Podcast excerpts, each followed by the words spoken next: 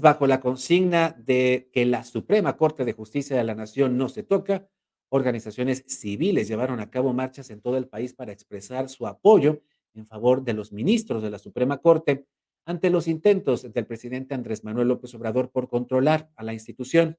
En Puebla, un grupo de personas marcharon así en el centro histórico de la ciudad.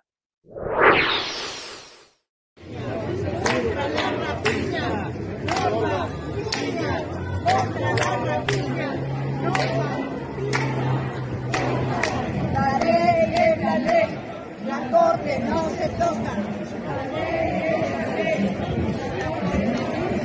Respetado en los tres partidos políticos que han tenido alternancia. Queremos más partidos políticos ciudadanos, pero que no se quieran perpetuar en el poder. Debe sabotar, al país hay que salvar. Ahorita estamos simultáneamente en más de 50 ciudades en toda la República Mexicana. Estamos también manifestándonos en la ciudad de Madrid, afuera de la embajada, con un montón de mexicanos que a distancia, a miles de kilómetros, también salieron a las calles a elevar su voz. Las instituciones que los mexicanos estamos verdaderamente atentos a que esto no ocurra, porque necesitamos que el Poder Judicial de la Federación actúe con absoluta autonomía e independencia para que no pueda ser manipulada por ningún otro poder, para que los poderes mismos se sujeten al derecho, a la Constitución. Así la marcha de este domingo aquí en la capital poblana, mientras en la Ciudad de México la marcha a favor de la Suprema Corte terminó en riña y el desalojo de un plantón que mantienen adultos mayores López Obradoristas frente a la sede del Poder Judicial allá en el centro histórico de la capital del país. Y en redes sociales se mostraron estas imágenes que van a ver de los enfrentamientos verbales y después físicos que obligaron, que obligaron el retiro de este campamento frente a la Corte, muy cuestionado, especialmente cuando se presentó ahí el gobernador de Veracruz con unos ataúdes con los nombres de los ministros. Aquí lo que ocurrió este domingo en la marcha por la defensa de la Suprema Corte.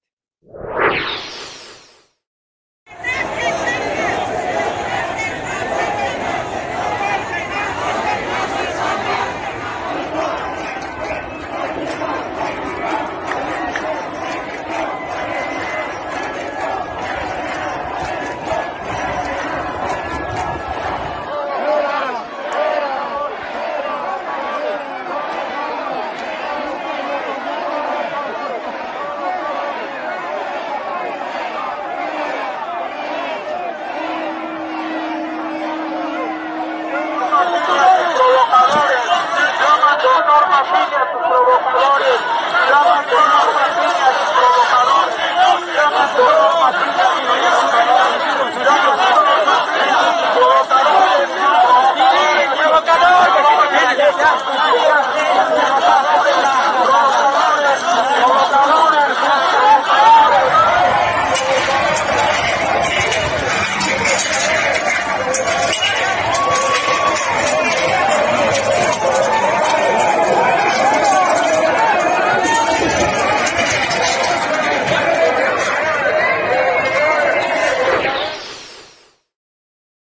Hoy, en su conferencia matutina de este lunes, el presidente Andrés Manuel López Obrador afirmó que los manifestantes actuaron con prepotencia este domingo al retirar el plantón, al retirar la protesta de sus simpatizantes, de los simpatizantes del presidente, ahí en la entrada de la Suprema Corte. Incluso el mandatario federal fue más allá y dijo que desde la Corte se gesta lo que en los hechos sería un golpe de Estado técnico.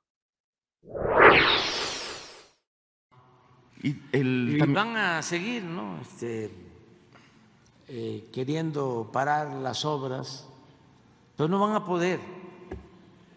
O sea, una cosa es que eh, violen la Constitución.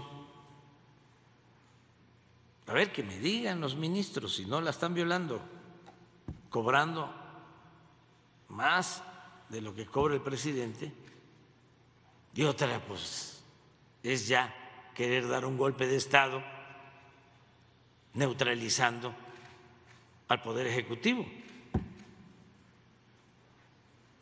O sea que ya no ejecutemos nada. Es cancelar un poder. Sería un golpe, un golpe de Estado técnico. Sin duda alguna, al presidente Andrés Manuel López Obrador le queda muy poquito tiempo de gobierno, un año y meses. Y lamentablemente ninguna de sus grandes acciones o de sus grandes proyectos de gobierno ha tenido los resultados que prometió. Ni las grandes obras como el aeropuerto, la refinería, ni el tren Maya son hasta el momento obras que puedan decir representaron un cambio en la economía mexicana y nos hicieron crecer tantos puntos porcentuales. En realidad no, en realidad detuvieron la economía en muchos sentidos. Ya ni hablar de aquello de los programas sociales y de un cambio radical en la situación de pobreza de la enorme mayoría de los mexicanos. Al contrario, todo ha empeorado. Y no encontramos lamentablemente hasta el momento al presidente. Seguimos viendo al candidato, seguimos viendo al hombre, al hombre de, de, de la oposición que sigue criticando todo, pero tampoco encontramos al adulto y solo encontramos o al niño imprudente o al señor o al adulto mayor tosudo, pero no vemos nunca al adulto que realmente reconozca que es su responsabilidad y deje de estar echándole la culpa a los demás. Es lamentable porque el Ejecutivo Federal se va sin resultados y en mucho hay mexicanos que se congratulan porque la Suprema Corte de Justicia defienda la división de poderes. Síguenos en Facebook y en Twitter. Estamos contigo, Puebla.